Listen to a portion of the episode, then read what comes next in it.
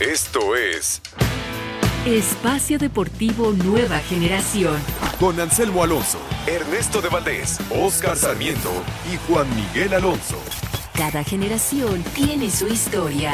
Comenzamos. Estos son los encabezados en las páginas de internet. 889noticias.mx Tite repetirá 11 ante Venezuela con el regreso de Arthur. El seleccionador brasileño apunta a repetir contra Venezuela el mismo 11 titular que usó en el primer partido de la Copa América ante Bolivia. ESPN.com.mx Paraguay perdió por lesión a Rodrigo Rojas en empate ante Qatar. El volante guaraní se lastimó cuando intentó evitar el segundo gol de los asiáticos y quedó enredado en la red de la portería. Foxsports.com.mx Javier Chicharito Hernández festeja el Día del Padre con el nacimiento de su hijo. El delantero mexicano y su pareja Sara Coan compartieron incluso el nombre de su pequeño. Marca.com, Roger Martínez, un golazo millonario para el América y el Villarreal. Ambos equipos tienen el 50% de un posible traspaso del colombiano.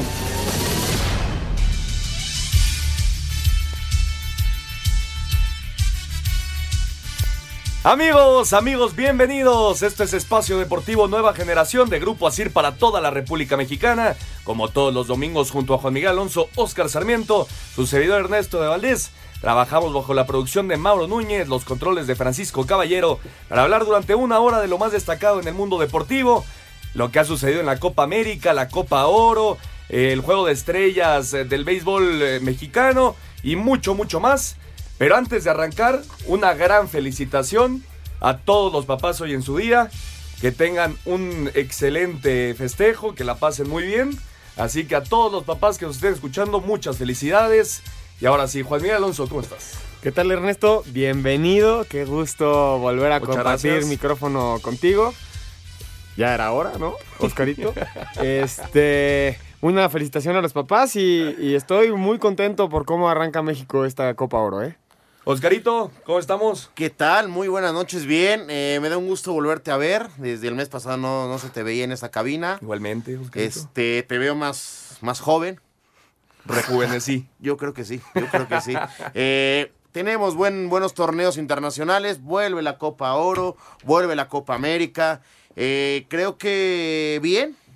Y yo pongo ahí con puntos resa- resaltados lo de Argentina. Ya, ya le estaremos platicando un poco más adelante la derrota de Argentina el día de ayer. 2 por 0 ante Colombia. En el juego de estrellas de la Liga Mexicana de Béisbol, 1 por 1 la zona norte y la zona sur. Les estaremos diciendo cómo va este partido, pero si les parece arrancamos con la participación de México en la Copa Oro, Juan. Un buen partido de la selección mexicana ante Cuba. Se esperaba que el resultado fuera algo así. Eh, creo que un 7-0 es bueno para la selección mexicana. Eh, pero yo creo que lo más rescatable, no sé cómo lo veas tú, es que con el Tata Martino me parece que México ha encontrado un estilo. 100%, co- lo, lo definiste muy bien. Sí encuentro un estilo a México. Yo creo que lo más allá de la goleada, más allá del buen funcionamiento del equipo, porque se ve, se ve plasmado en la cancha la idea del Tata, yo creo que fue la seriedad con la que toman el partido, porque no hubo ningún momento donde se pusieran a cascarear, donde viéramos estas jugadas ya de fantasía que intentan los jugadores ya cuando están relajados en un 4-0, 5-0 con el control del partido. Lo dice el Tata, creo que encaramos el, el partido con mucha seriedad y al máximo de competencia. Y del otro lado, Cuba, cuando, cuando un equipo como México juega serio contra una selección cubana, creo que por, por respeto deportivo te tienes, le tienes que llenar la canasta siempre. ¿Por qué? Porque así ellos también avanzan y saben en qué tienen que mejorar. Y ahí miden realmente el nivel en el que compite Cuba. Importante, Oscarito, ir ganando en confianza, ¿no? México, me parece que ayer, fuera del resultado, gana mucho en confianza, eh, con goles de Alexis Vega, Reyes, Raúl Jiménez y tres de Uriel Antuna. Antuna que juega tras la baja de Pizarro. Eh, la decisión técnica fue prácticamente a minutos del partido. Rodolfo Pizarro iba a ser titular. Al final no pudo estar por una molestia. Antuna es el que disputa el partido y al final hace un hat-trick. El partido de su vida, ¿no? Sí, este, me, a ver, me parece que el partido lo gana bien la selección, con autoridad. Eh, futbolísticamente convence. El proceso que lleva- llevamos con el técnico mexicano, el Tata Martino, me parece que ha sido de 10-10. no ha perdido. Eh, por partido está acostumbrado a meter tres goles. Eh, cosa rara, ¿no? Ayer por primera vez se vio en un partido que un, por- que un portero no la toca con las manos. Sí, Ochoa no, no Ochoa no, participó. tuvo en ninguna. Solo una jugada que le pegan al travesaño que parecía que le había sacado Ochoa con el dedo, pero no, la toca. no la alcanzó. Sí, no no la la toca. Y lo de Antuna me parece un trabajo que viene ya desde hace rato co- con, con él en, en selección. Lleva procesos ya con la selección y yo creo que sigue marcando diferencia. Hoy juega en el Galaxy, ya, jugó, ya jugó en la liga holandesa. Eh, recordemos que fue campeón con la sub-20 tiene con Santos debuta, entonces es un tipo que lleva una buena carrera futbolística y hoy se le está dando la oportunidad, porque a ver, ¿cuántos no lesionados? La Jun podía haber jugado en esa posición, eh, el Chucky, varios jugadores que pueden jugar en esa posición y hoy le toca y de verdad qué gusto ver que un tipo pueda llenar el hueco que deje otro, porque lo podemos decir suplente, suplente, suplente, suplente, y ayer fue titular y demuestra y hace un hat-trick como lo mencionas. 21 años tiene Uriel Antuna. Joven. No, no hemos hablado mucho de él eh, en, en este proceso que bien dices ha tenido con la selección mexicana, pero es un jugador sumamente interesante. Y esta selección es lo que tiene, Juan. Eh, es una combinación entre experiencia y juventud. Están los Charlie Rodríguez, los Antuna, los Piojo Alvarado.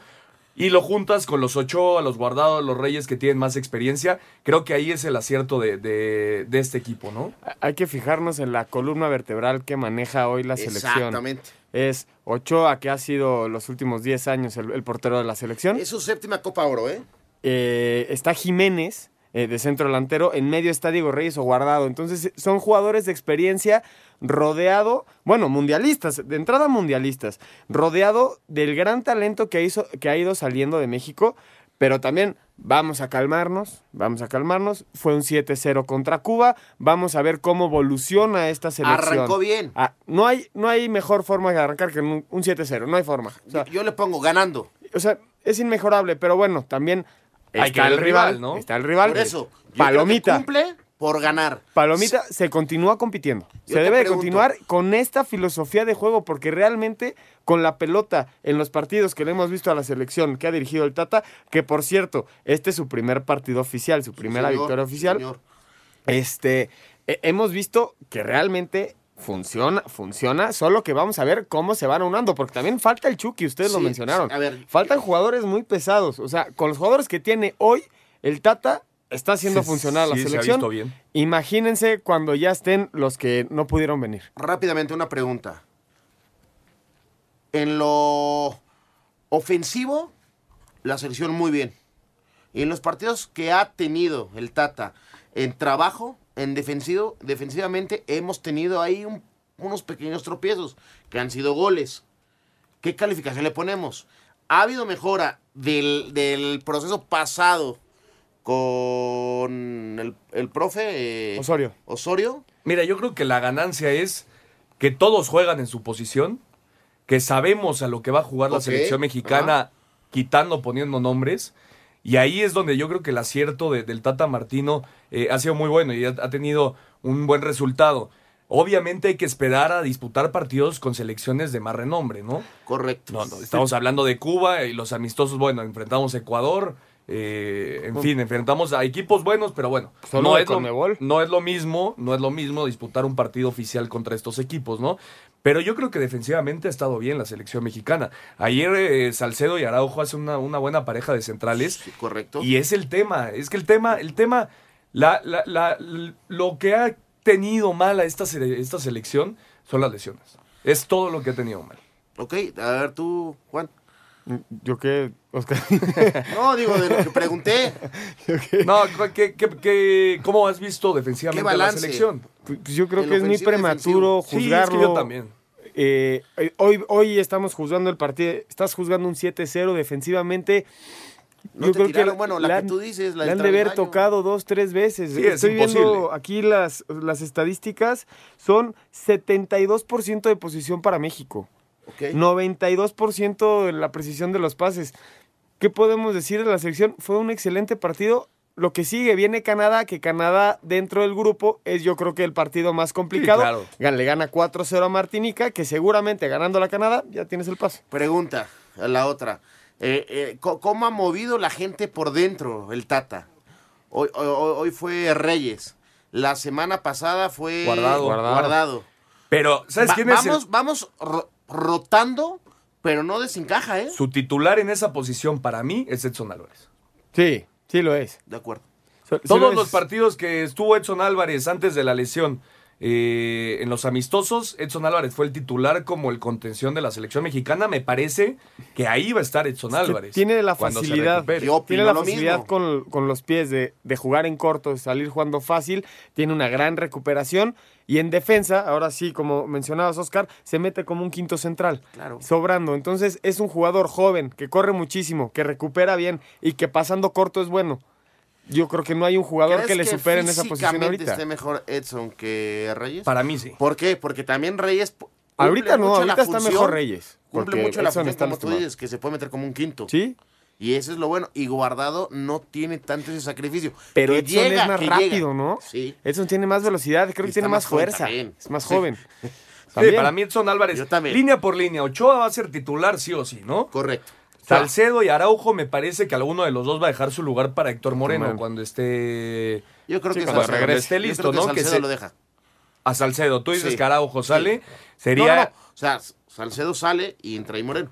Ah, ok, Salcedo es el que saldría. Para mí Araujo es el que dejaría Ah, su lugar para Moreno. Salcedo, Salcedo jugó ayer por derecha y Araujo por izquierda, ¿no? Entonces, si nos vamos a lo, a lo que está en el papelito, el cambio sería Araujo por Moreno. Sí, para mí también. ¿Está bien? Para mí también se espera que, que Héctor Moreno regrese para las rondas ya de, elimi- de eliminación directa, ¿no? Laterales. Por un, por un lado, el Chaca Rodríguez me parece que está fijo. Sí. Y lo de Gallardo también, no hay forma. Y Gallardo también está Oye, fijo. El Chaca todavía ahí podría pelear un poco Fernando Navarro, pero me parece que el titular para el Hay Tata que Y ahí hay mencionar una baja, lo de hay- Gallardo, ¿eh? Hay que mencionar a este jugador, porque yo me acuerdo que cuando lo, lo integra Osorio a la selección, Sí, fue, fue de los mejores en fue, el Mundial y, ha ido le fue arriba. mal. O sea, le fue mal Sí, sí. Ante, ante toda la crítica, le fue muy mal a Gallardo. El partido que hace contra Alemania. Y él poco a poco fue callando bocas. Eh, desde que llegó a Monterrey, haciéndolo muy bien, jugando Sí, ya de volante. Y en la selección, no creo que suelte esa lateral por izquierda, No, ¿eh? yo tampoco. El Chaca, el Chaca me parece que Sí. también está fijo en esta selección. O Lo sea- que decíamos del contención Diego Reyes, va, será Diego Reyes hasta que regrese Que aquí es Edson donde ya empieza a haber problemas en media cancha, ¿no? Charlie Rodríguez, híjole, yo no, yo no sé si Jonathan Dos Santos por ahí le pueda llegar a, Yo creo a- que te- a ganar al el final va a tener jugando ahí Jonathan. Que también estuvo lesionado, por eso no pudo eh, disputar este Ajá. partido. Guardado, bueno, inamovible, es, Es el capitán correcto. de esta selección. Sí, señor. Y el gran problema de, de esa, de esa posición de en medio es que tienes a, allá lo mencionaron a Jonathan, tienes a Luis Montes, tienes al Guti. Hay, hay jugadores que, que te ayudan. de Qué bueno que tengamos Qué ese problema, y ¿no? qué bueno que existe esa competencia. Carlos Rodríguez salió de la nada. Nadie, Y nadie sabía quién era Carlos Rodríguez. Todos los partidos que ha disputado con la selección mexicana lo ha hecho bien el jugador de Y Monterrey. no se achica, ¿eh? Para nada. Nada. ¿Y es gallito. Por un lado, Antuna. Antuna, eh, fuera del hat-trick de ayer, me parece que no es titular. Es correcto. Eh, creo No. que en esta selección tendría que ser Rodolfo Pizarro, que tuvo Sí. un gran torneo con Monterrey. Por el otro lado, el Piojo Alvarado parece que, que va a ser. Va a ser el fijo para, para el Tata Martino. Cumple, Por ahí cumple. podría jugar El- el eh, Chucky Orbelín también, ¿no? Pineda. ¿no? bueno, pues, no, estamos hablando de, De- la, de de la- la de la selección Copa Oro. Ah, el Copa Oro, de la selección Oro. Copa Oro. Y bueno, el centro delantero no, No hay hay, forma de de otra moverlo. que, que no sea Oye, Raúl. qué, qué bueno que Raúl ya mojó, ¿no? Qué bueno que ya y hizo doblete. dos, porque ya andaba como tenso, quería Y- fuerza al gol, le hace doblete. Y Es pudieron haber gol, sido hombre. varios, ¿eh? Es un hombre gol. Es, un, es el referente que hoy tenemos. Sí. Los dos, los dos goles- los dos primeros goles de Antuna fueron tiros de Raúl Jiménez que dejó ahí el portero y las mandó a guardar el juvenil mexicano. Vamos a ir a un corte y regresamos para platicar más de la victoria de México 7 por 0 ante Cuba. Ningún jugador es tan bueno como todos juntos. Espacio Deportivo Nueva Generación. Un tuit deportivo.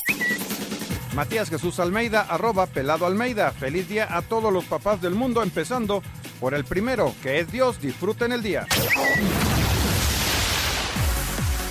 La selección mexicana de fútbol arrancó con el pie derecho su participación en la Copa Oro al golear 7 a 0 a Cuba en el Rose Bowl de Pasadena, California, con un hat-trick de Uriel Antuna, dos de Raúl Jiménez, uno de Diego Reyes y otro más de Alexis Vega. Habla el técnico Gerardo Tata Martino. Es muy difícil hacer un análisis con una victoria de esta naturaleza, con tanta diferencia. ¿Cuánto sirve para el futuro? Creo que empezar con el pie derecho de la Copa de Oro y enfrentar con mucho optimismo lo que viene por delante, sabiendo que cada vez vamos a encontrar rivales muy difíciles como los que tenemos en el próximo partido con Canadá, pero no, no me parece que tenga que explayarme demasiado en el rendimiento del equipo esta noche. El equipo tuvo cosas buenas, pero la autoridad con que manejó el, el partido, sin casi darle chances al rival, más allá del resultado, me parece algo muy importante. El segundo juego del tricolor será el próximo miércoles ante Canadá en el estadio de los Broncos de Denver, tras haber marcado un hat-trick con la selección en el triunfo ante Cuba en el inicio de la Copa Oro. Uriel Antuna, quien además marcó el primer gol del tricolor en este torneo, agradeció al técnico Gerardo Tata Martino la confianza que le tuvo al mantenerlo de último momento en la lista de los 23 convocados para esta Copa. Sí, claro, una noche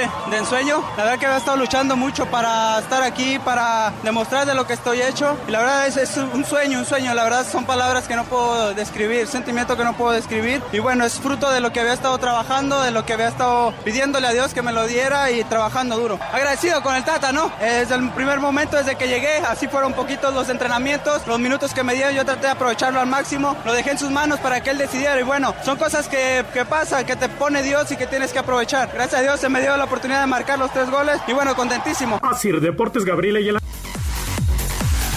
Muchas gracias a Gabriel Ayala. Ahí están las reacciones después del triunfo mexicano 7 por 0 ante la selección eh, de Cuba. Y se viene el partido el próximo miércoles, 9 y media de la noche contra Canadá. Que ya lo decías bien, Juan, es el rival, por así decirlo, complicado del grupo. Bueno, es el, es el rival que te va a competir más del grupo. Le gana 4-0 a Martinica en, en, en su primer partido. Yo creo que México lo va a ganar.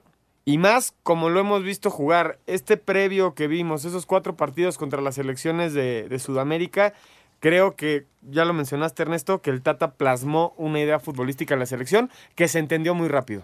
Tiempo perfecto, Oscarito, para, para poder guardar jugadores, ¿no? Para eh, no exponerlos, gente como Andrés Guardado, como eh, la gente de experiencia de la selección mexicana, podría ser un buen momento para irlos resguardando para lo que viene, ¿no? En realidad, para mí esta Copa Oro Semifinal para final. México empieza, empieza después de la fase de grupos, ¿no? Sí, en la semifinal y final.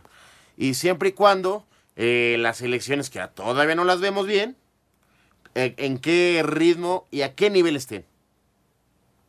¿Por qué? Pues porque sí, desgraciadamente o afortunadamente en México yo lo veo muy por arriba de las elecciones. Y vamos a ver el nivel que demuestra hoy Costa Rica, Sí, siete y media de la noche contra Nicaragua, lo que haga también Estados Unidos. También tiene bajas, ¿eh? También Ojo. tiene back, no, no está Keylor, Ojo.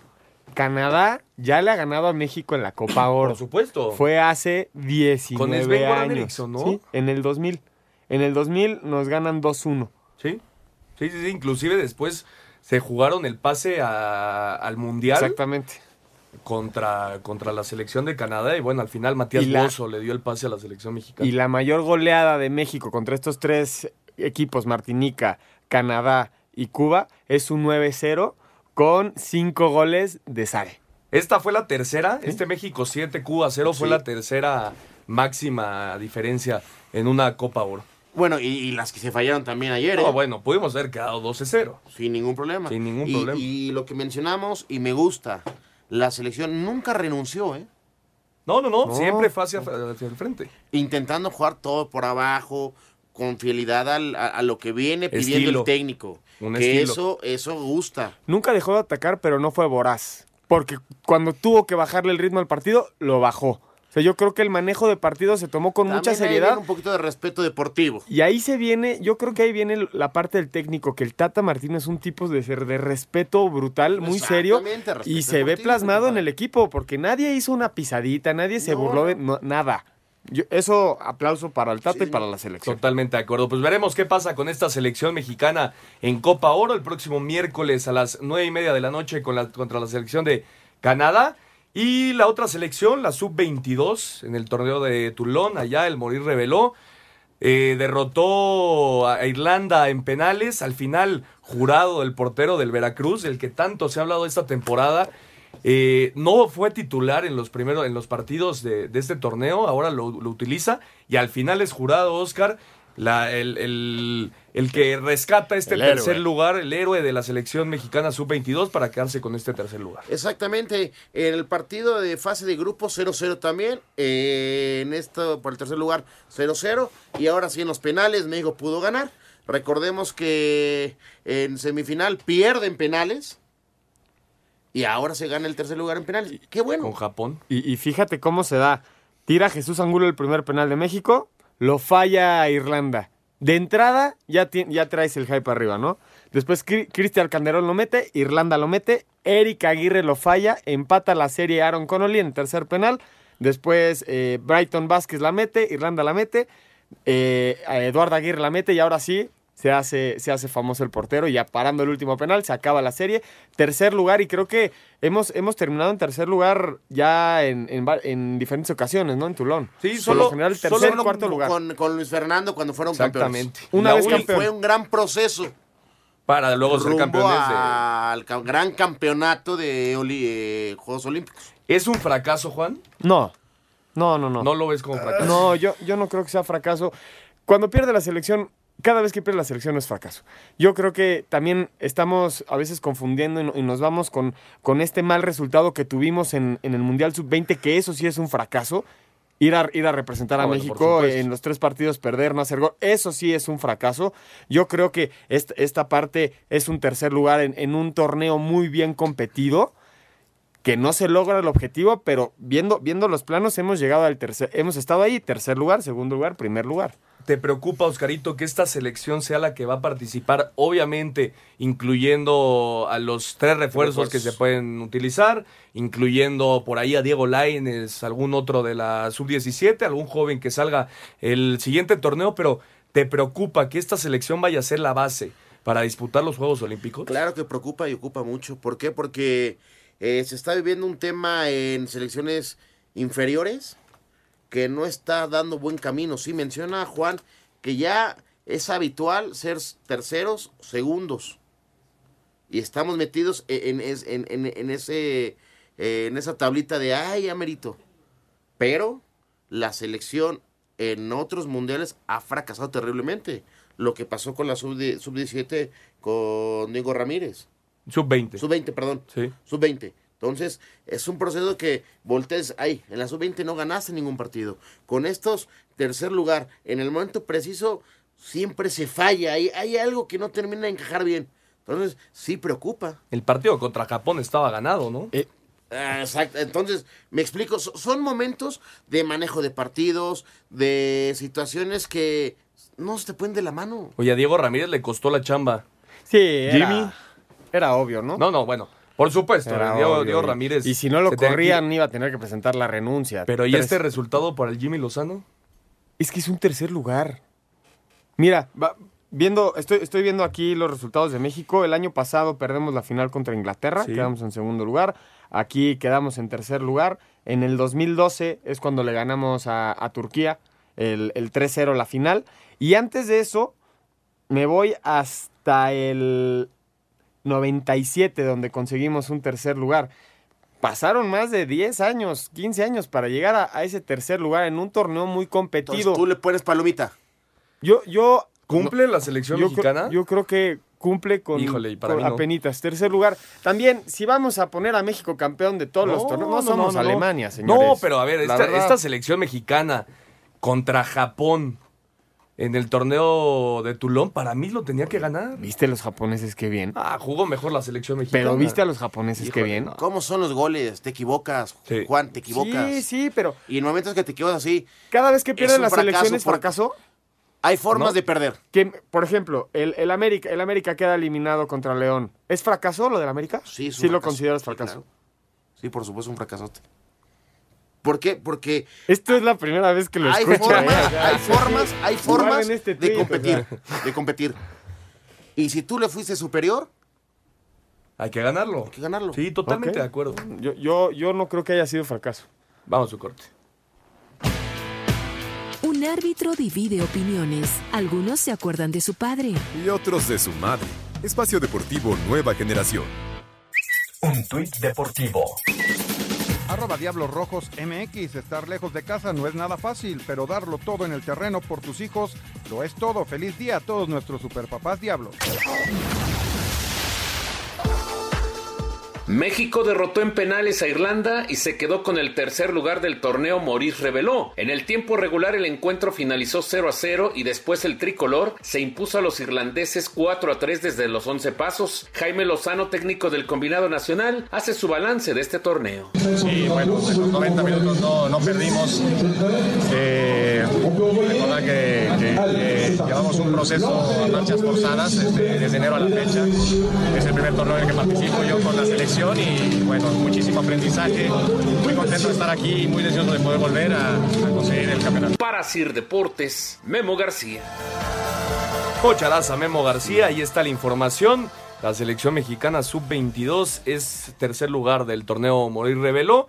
Y la Copa América. La Copa América la inició Brasil derrotando 3 por 0 a Bol- a Bolivia. Una Brasil que no tiene a Neymar, que le va a pesar eh, en el transcurso, me parece, la baja de Neymar. Pero bueno, es una, una selección co- plagada de estrellas. Venezuela y Perú empataron 0-0. Colombia derrotó 2 por 0 a Argentina. Esa es la sorpresa. El día de hoy Qatar le saca el empate a Paraguay. Paraguay iba ganando 2 por Dos por 0 y los cataríes le sacaron el empate. Eh, Qatar es campeón de, de Asia, ¿eh? no, no es ninguna selección fácil. Uruguay 4 por 0 Ecuador. Ecuador se quedó muy rápido con 10 hombres. Y bueno, lo que vendrá mañana de Japón y Chile, que ya lo estaremos platicando un poco más adelante.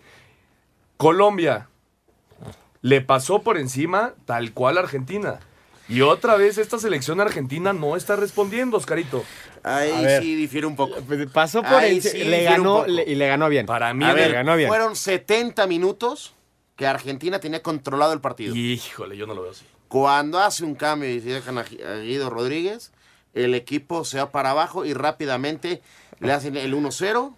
Sacaron al águila compañera, y se águila. hundió el banco. Un águila. Entonces, me parece que la selección argentina no está pasando, volvemos a lo mismo, por el mejor momento. Hay muchos problemas en la AFA. Y futbolísticamente no podemos achacarle todos los problemas a Messi. No, por supuesto que no. Messi intenta, intenta, se le ve dispuesto El todo tipo el partido. corrió, el tipo se mató. Sí. Tiene No una jugada tiene. Messi para el Cabezazo. 1 a 1. Un cabezazo. Un cabezazo ¿no? Sí. que entra como de lado, como un mal perfilado. Que ese pudo haber sido el empate. Yo no, no creo que le haya pasado por encima. Sí lo supera. Claramente está, está reflejado en el marcador. Con goles de Roger Martínez y Duván Zapata al 86, que, que ahora aquí sí que cierra el ataúd. Pero aquí lo, lo preocupante es que el previo de la Copa Oro se habló mucho de Argentina, se habló de la nueva generación, se habló de Messi hablando con los jóvenes, se habló de una nueva cara de, de Argentina y tienen un mal paso. El primer paso que dan es malo. No significa que hay que descartar a Argentina, ¿eh? porque seguramente el siguiente partido van, van por todo. Sí, a ver, van a ir por todas. Pero a ver, yo lo que menciono. Juega, el siguiente partido es contra Paraguay. Sí, no, no es, Es no es durísimo, nada fácil. es durísimo. Y cierra contra... Ay, lo estoy buscando. Qatar, ¿no? Qatar. La selección de Qatar, De sí. Qatar. Sí, el grupo es Qatar, Paraguay, Guay. Colombia, Y. Argentina es uno de los, bueno, yo creo que el, el más complicado del torneo. Pero a ver, Colombia juega un gran partido. Ah, por supuesto, un, un equipo muy, muy ordenadito. Muy ordenado. Eh, la lesión de Muriel hace que entre Roger Sí. Martínez, que entró muy bien al partido. Y, y lo de Duban Zapata. Duban Zapata eh, fue el segundo goleador de la Serie A. En- en- anotó 23 en goles. el gol, en el, en el 1-0, ¿sabes quién llega tardío en la, en la jugada? Pizarro. Guido Pizarro. Es el que no, no llega bien a cerrar. ¿Por ¿En el primer gol? Ajá, en el 1-0. Te sorprende también. Es ese un pase buenísimo de Sí, un buen Rodríguez. pase, es un buen pase. Y el recorte hacia Ahora, el centro, uf, A ver, Juan, tú que lo ¿Cómo lo jugaste, tú que lo jugaste. Un cambio al minuto 67. Sacaran contención y meter otra contención. Si no es por lesión, es muy arriesgado. es raro. Es muy raro. Es de hecho, cambiar, cambiar Y a los cuatro a minutos que haces el cambio te hacen el primer gol. Sí. Yo por eso digo que ahí se tambalea la selección de Argentina. Sí, O sea, le achacamos este, Yo creo que sí. esta derrota a Scaloni. Sí. El, el primer cambio, el de Di María, sí lo veo bueno, un buen revulsivo. Pero el de, el de Pizarro, perdón, la selección dejó. Es, es, es, un- es un- es una gran observación, pero también lo que preocupa es que Argentina no haga gol. No, bueno, y, y es que no, no ese es el llega. pro- ese es el Argentina. problema. No, no está concretando Messi jugadas. tuvo una y Di María tuvo ahí, por ahí una. ¿Cuántas jugadas generó de gol Sí, Argentina? muy pocas. Estuvo Muy cerca, pocas. sí llegaba por las dos. bandas, pero siempre le, siempre le cortaban el centro, hacían falta Ah, en la banda, tiro un de equipo, esquina. un equipo muy ordenadito y como tú mencionas, haciendo fa- faltas tácticas para estar bien paraditos. Muy bien atrás Colombia. Oye, ¿eh? Y el tema de Dybala, tienes a Paulo Dybala con, con todo lo que estamos platicando, que no, no tienes llegada, tienes a- al jugador de la Juventus en la banca y no lo utilizas. Se habla obviamente del tema Messi, eh, que, que no tiene una buena relación, pero bueno, Paulo Dybala tendría que jugar en esta selección argentina, ¿no? Tendría. A ver, si vamos a ponderar. Tiene. Si juega Messi o juega Dybala, creo que no hay discusión. No, bueno, por supuesto, pero pueden jugar juntos. Que, que tengas, que tengas esa carta y no la quieras jugar, Claro. también está raro. Y más cuando ya vas perdiendo el partido. Cuando va perdiendo el partido, en vez de utilizar a Paulo Dybala, entra Rodrigo de Paul. Sí. Es, es- es muy- es un tema muy raro lo de Pablo Dybala, pero bueno, buena victoria colombiana ante Argentina y lo de Brasil, lo de Brasil, Oscarito. Muy bien. Primer, el primer tiempo parecía que, que no iba a encontrar por dónde. Y bueno, al final Filip Coutinho de penal y después un cabezazo y el Everton un verdadero golazo. Le dieron 3 por Oye. 0 a, a la selección local. Eh, me parece que es la gran favorita para llevarse el torneo. Sí, ¿no? yo creo que lo podemos ¿Aún sin Neymar? Sí, sí, sí, sí, lo ponemos como favorito. Eh, tú mencionas que hasta el 50, ¿no? El minuto 50 el penal. Pero a ver, Bolivia también hizo un partido Ah, se fue encerrada. sucio. Claro. Este sí es un partido sucio de encerrarte, de hacerte falta. Bolivia de- buscaba el 0 por 0. por su- se le abre uno, el otro se abre un poquito y Brasil ya empezó a hacer su fútbol y cayeron tres goles. Que pudieran ser un par más, también. Y, Bra- y Brasil, eh, cómodo porque juega, tarde o temprano iba a caer un gol. Fue un baile. Fue un baile. No, bueno, por supuesto. Un- Pero como se esperaba, Brasil iba a un- tener el balón todo el tiempo y Bolivia se iba a tirar atrás a buscar el 0 por 0. 75% de 50 posesión por minutos le salió su apuesta, Sí, 50 sí, sí. minutos. Pero y es muy dieron 40 complicado, ¿no? Y este minutos. Everton Sousa Soares, síganlo, ¿eh? Síganlo. un Qué- golazo. Qué, calidad de jugador, encarador, joven, rápido, atrevido. Sigan a este chavito. Hizo un golazo, un golazo. Y bueno, eh, Uruguay, Uruguay hoy en la tarde, Quintero se va expulsado. Una jugada donde hay un, sí hay un, híjole, un codazo eh, a la cara de, de Betancourt, pero me parece que se checa en el bar, el árbitro decide que es roja. Para mí, la tarjeta amarilla era más que suficiente. Al final expulsa a Quintero, se queda con 10 hombres Ecuador y bueno, Uruguay aprovechó. Lodeiro, Cavani, Suárez y Arturo Mina en contra los goles uruguayos. Ya iba perdiendo, ¿no? 1 1 por 0, sí, Lodeiro, de- Lodeiro metió gol al 6. Lodeiro. Sí. Bueno, también está, aquí estamos hablando de otro de los candidatos al título, ¿eh? Uruguay. Una selección muy bien combinada con, con Pero gente grande. todavía por arriba y Brasil. No, claro, claro. El favorito es Brasil, pero que la gane Uruguay no se me haría nada raro, ¿eh? Oye, todavía le anulan dos goles a Uruguay. Sí, Uno de Luis Suárez y otro de Cavani. sí, sí, sí. Y el VAR, el VAR ha tenido chamba en, en y esta- ha sido en rápido. este inicio. Y ha sido rápido. Como debe ser, ¿no? Eh, así sirve y ayuda. Hay que recordar que el máximo ganador de la Copa ¿Es América Uruguay? es Uruguay. Así señor. es. Vamos a ir a la vuelta de lo que ha sido la jornada 1 de esta Copa América. Colombia, con goles de Roger Martínez y Dubán Zapata, le ganó a Argentina 2 a 0, en lo que fue su debut en la Copa América de Brasil 2019. El técnico del cuadro cafetalero Carlos Queiroz habla sobre este triunfo. Pero lo importante es eh, eh, aquilo que quiero hablar otra vez, felicitar a los jugadores de Colombia por eh, la forma como, con mucha cohesión, con mucha unidad, con, trabajando juntos, en momentos difíciles, saber sufrir, se reagrupaban, eh, se soltaban. eh, eso me encantó mucho porque estamos trabajando mucho, mucho ese, ese punto en Colombia, mucho. Para Sir Deportes, Memo García. Venezuela y Perú empataron sin goles en su primer partido de la Copa América Brasil 2019, donde la estrella fue el portero venezolano Wilker Fariñez, que con su actuación evitó la derrota del Avino Tinto. Rafael Dudamel, estratega venezolano, expresó. Es un arquero determinante, importantísimo para, para nuestra selección. Ataja cuando tiene que atajar, maneja muy bien cada momento del partido, 21 años y parece increíble cada acción de, de él, no solamente bajo los tres palos, sino en, en el área, cómo, cómo responde, cómo conduce a su, a su equipo eh, y, y todavía tiene un margen de crecimiento muy, muy grande. Por su parte, Ricardo Gareca, técnico del conjunto Inca, habló de la intervención del VAR en el encuentro. Hubo posiciones adelantadas, muy justo, muy en lo justo, pero eh, nada que decir. Si así lo entienden los entendidos que esto va a mejorar el fútbol, bueno, eh, lo ten- no- nos estamos adaptando. La actividad de ambas selecciones será hasta el próximo martes, donde Venezuela enfrentará a Brasil y Perú a Bolivia. Asir Deportes, Edgar Flores. Qatar vino de atrás y empató a dos con Paraguay en la Copa América de Brasil 2019. Oscar Cardoso y Derlis González adelantaron a los guaraníes, pero los asiáticos con tantos de Almos Ali y Boalen Kouki lograron la igualada en su debut en la justa sudamericana. Escuchamos a Eduardo Berizzo, técnico de Paraguay. Creo que por los méritos y desméritos de cada uno, creo que el empate es justo realmente. Y debemos valorar algunas cosas que hicimos bien y repasar otras que no lo hicimos tan bien. Para Sir Deportes, Memo García. Y mañana, mañana termina esta primera fase de la Copa América con la participación chilena, una- un Chile que está plagado de jugadores de la Liga MX, está Lichnowsky, está Valdés, está Zagal, Vargas, etcétera. Una selección que obviamente, Juan, eh, es de las favoritas para llevarse el título también, ¿no? Yo creo que sí, pero Chile pasó por un, un, un paso muy malo. Yo creo que Esta es una re- renovación total. es momento de refrendar el nivel que existe de la Dos selección Copas chilena. ¿no? Américas ganadas consecutivamente. Y antes del corte les decía Uruguay con 15 Copas América, Argentina con 14 títulos. Y me parece que el siguiente es, es Brasil con 8, Paraguay 2, Chile 2, Perú 2, Colombia 1.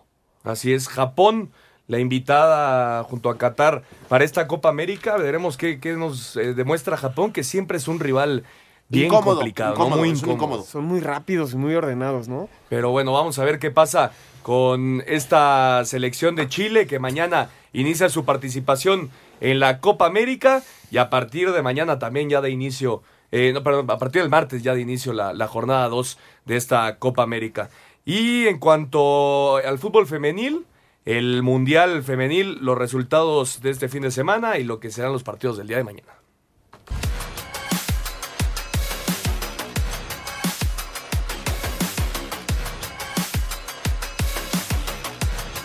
Resultados de este fin de semana en la Copa Mundial Femenil Francia 2019. Actividad del grupo E. Doblete de Vivian Midema encaminó la victoria de Holanda 3-1 sobre Camerún, mientras que Canadá superó 2-0 a Nueva Zelanda. Habla Jessie Fleming, mediocampista canadiense.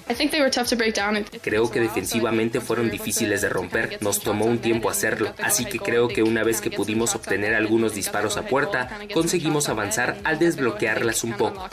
Suecia consiguió su segunda victoria del torneo al golear 5-1 a Tailandia y Estados Unidos se impuso 3-0 a Chile. Resultado que coloca al cuadro de las barras y las estrellas como líder del grupo F. La actividad continuará este lunes con los duelos China-España, Sudáfrica-Alemania, Corea del Sur-Noruega y Nigeria contra Francia. Asir Deportes, Edgar Flores.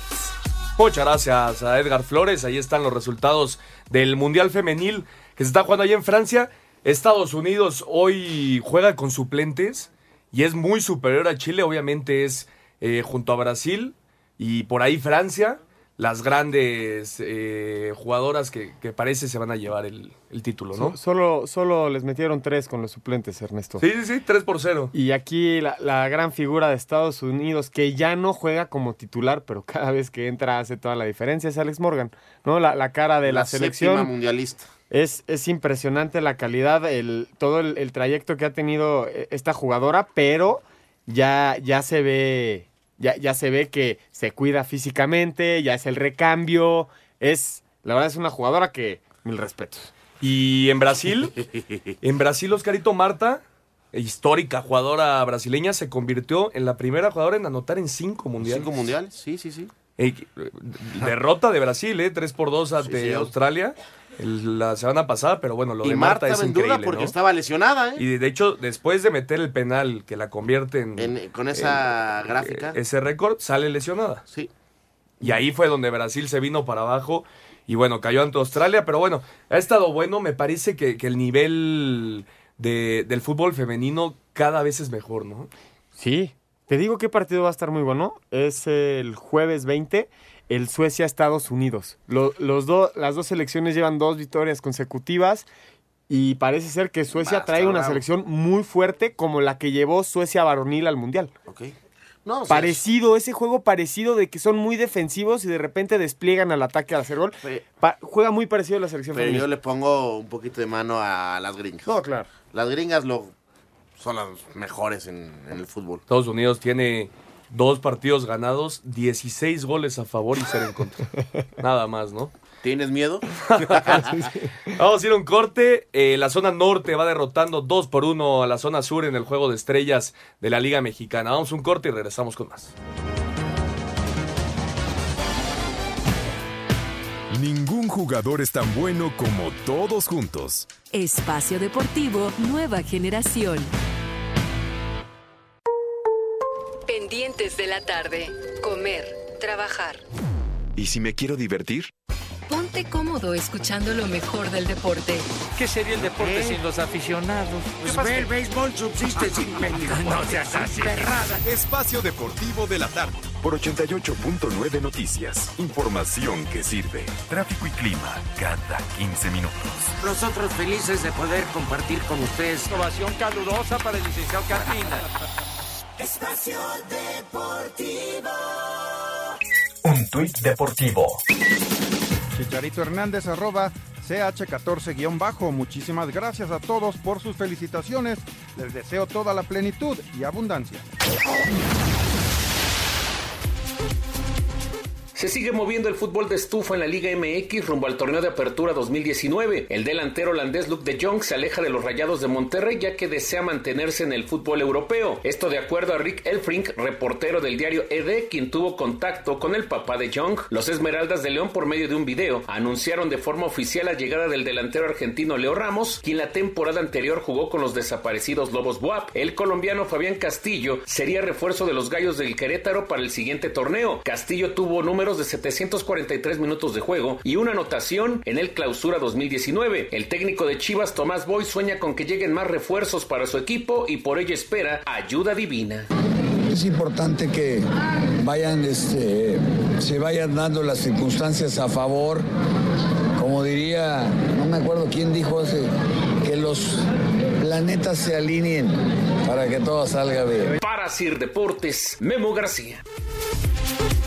Escucharás a Memo García, ahí está la información de los fichajes en la Liga MX que da inicio, Juan, el 19 de julio, ¿no? 19 de julio y está programado para terminar el 15 de diciembre, tomando en cuenta que Monterrey va a participar en el Mundial de Clubes. Entonces, en el caso de que el equipo regio llegue a la final, se jugaría el jueves 26 la ida y el domingo 29 la vuelta. El más movido, Oscarito, ha sido el Cruz Azul. Ya Sí. anunció a Juan Escobar, ya anunció a Paul Fernández, dos jugadores de características ofensivas y la importancia de que hayan llegado a tiempo, ¿no? Y también Pumas lleva dos. Eh, ahorita se me fueron los nombres, pero también Pumas ya lleva dos, dos, dos, dos jugadores. El que viene ¿Bigón? y el otro Barragán de Bar- Ajá. y un defensa central, Central. que no recuerdo bien el nombre. Sí, son tres. Creo que es el equipo que más altas lleva. eh, estructurado con lo, el nuevo trabajo de Chucho Ramírez. Que vamos a ver cómo le va en esta faceta. ¿Lo de Bigón te gusta? Se lo peleaba América, ¿Sí? se lo peleaba Cruz Azul y terminó en Pumas. Es, Es- un jugador que puede ayudar. Vamos a ver si encaja en ese plantel. Aquí hemos hablado muy bien de Bigón. Muy bien. Muy bien de Bigón. Es que es un jugador que, que dentro de la cancha va a luchar todas las pelotas, ¿no? Es un tipo que no deja ninguna muerta. ¿eh? Con el Atlas fue, fue la cara del esfuerzo en esta muy mala racha que tuvo el Atlas, pero cuando empezó, parecía que iba a empezar a caminar, fue de la mano de Bigón.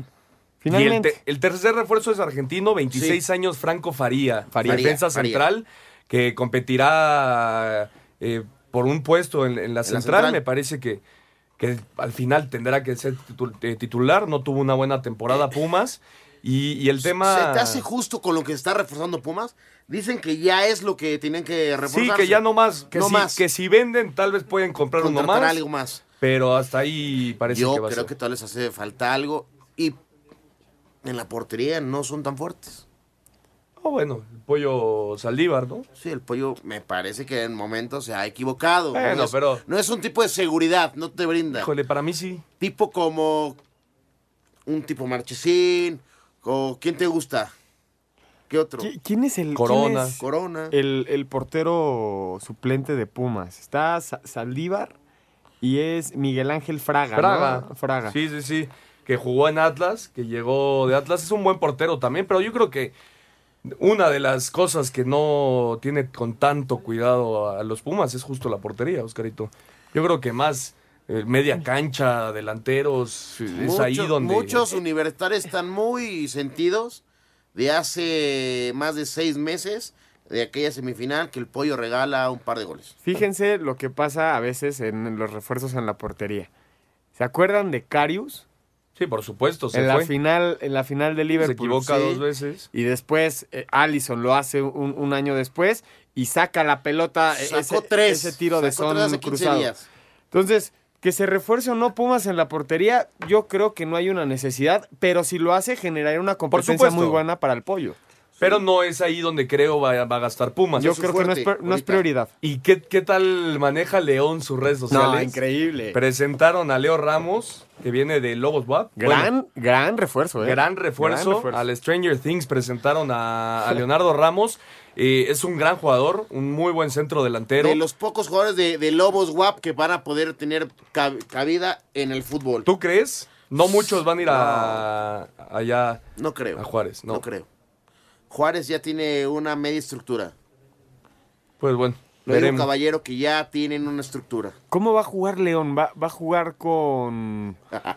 Es que, es que Es León un va, gran a ser, equipo. va a ser un gran JJ equipo. Macías, Campbell, Mena y, y, Y este Leo. Leo, Ramos. Y Leo Ramos. Sí, y, tiene un muy, muy y buena tienes a. Montes y tienes a Zambuesa. Que JJ Macías tal vez Tal vez no. sale. Sí, tal vez. No sabemos. No, bueno.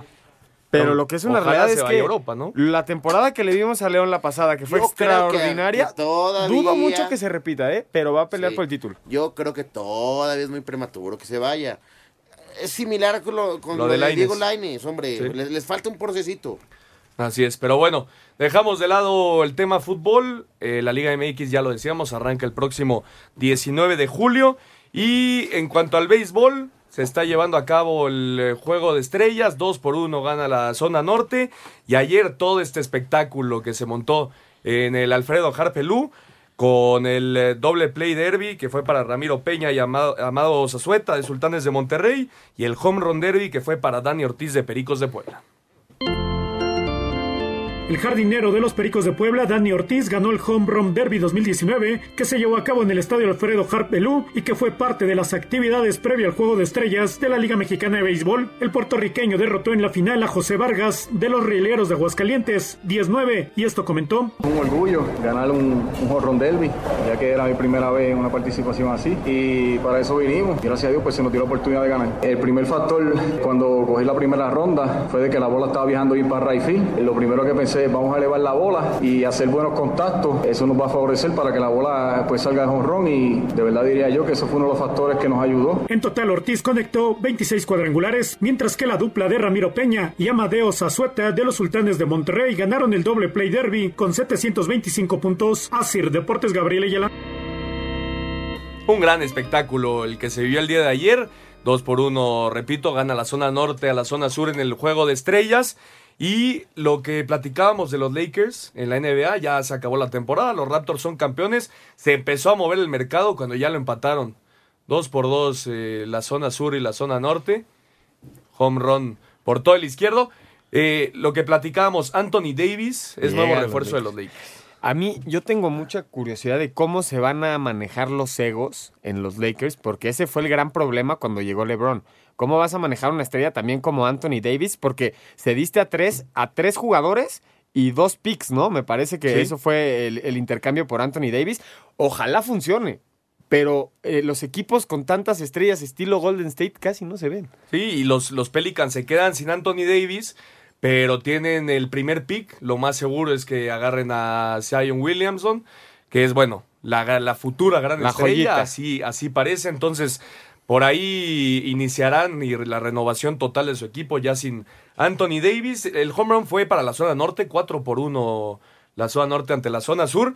Y lo del Chicharito, le mandamos un gran saludo, Oscarito, Sí. a- al Chicharo, que hoy tuvo a su Que hijo. hoy tuvo en este gran día del padre. Noah. Se convirtió en padre. La verdad, pues, qué, qué gusto y mucho éxito en esta nueva faceta el Chicharito. Mucho éxito. Y lo del italiano Mauricio Sarri. Llegó a la Juve. Es nuevo director técnico de la Juve, deja al Chelsea después de ser campeón de la UEFA Europa League. Me parece una gran adquisición, un técnico que conoce bien la Serie A, que estuvo con el Napoli y que, la Ju- que con, la, con la Juve va a intentar ganar ahora sí la, la- la Champions, ¿no? ¿Crees Yo que, creo que está ¿crees que primer año, primer año la levante? No, no, no, no, veo a la Juve. No. ¿No? No. Ahora tienen al, al grande eh, también. Vamos a ir al 5 en 1 para terminar. Cinco noticias en un minuto. La selección mexicana golea 7 por 0 a Cuba en su debut en Copa Oro. Escuchemos al técnico Gerardo Martino. Es muy difícil hacer un análisis con una victoria de esta naturaleza, con tanta diferencia. ¿Cuánto sirve para el futuro? Creo que empezar con el pie derecho la Copa de Oro y enfrentar con mucho optimismo lo que viene por delante. Concluyó el Mundial Sub-20 en Polonia. Ecuador se lleva el tercer lugar al vencer en tiempo extra Italia y el campeón Ucrania derrotó 3 por 1 a Corea. Leo Ramos, quien fuera jugador de Lobos Buap, será refuerzo de León para la siguiente campaña. En estos momentos, juego de estrellas en la Liga Mexicana de Béisbol. Paula Longoria cerró invicta la temporada de racquetball al vencer en Kansas a su compatriota Samantha Salas. Muchas gracias, Rodrigo. Ahí está el 5 en 1. Y bueno, ¿qué tenemos para, ya se nos acaba el programa, ¿qué tenemos para, para esta semana? La próxima semana el partido de México contra Canadá, el miércoles a las nueve y media y el domingo contra Martinica a las siete y media. Aquí lo tendremos ese partido. Hoy a las 6 de la tarde, Jaco- eh, Japón contra Chile, último partido de la primera jornada de Copa América. Y bueno, lo que viene para la segunda, Brasil, Venezuela, Argentina, Paraguay, buenos partidos. Buenos Oscar. partidos, muy buenos partidos. Hay mucho fútbol, vamos a verlos, vamos a divertirnos y gozar estos momentos de estas copas. Estamos a un mesecito de que ya se retome la Liga Mexicana. Hay que disfrutar este verano lleno de fútbol. La zona norte va derrotando 4 por 1 a la zona sur.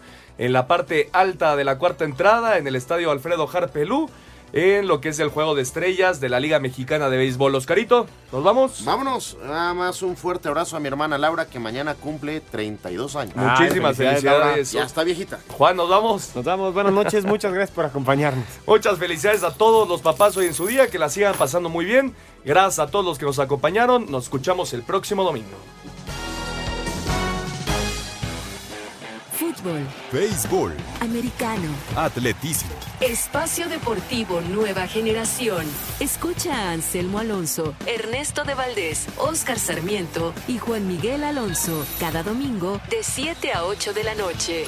que tengas una excelente noche y una muy buena semana. Sigue en compañía de 88.9 Noticias. Información que sirve. Tráfico y clima cada 15 minutos.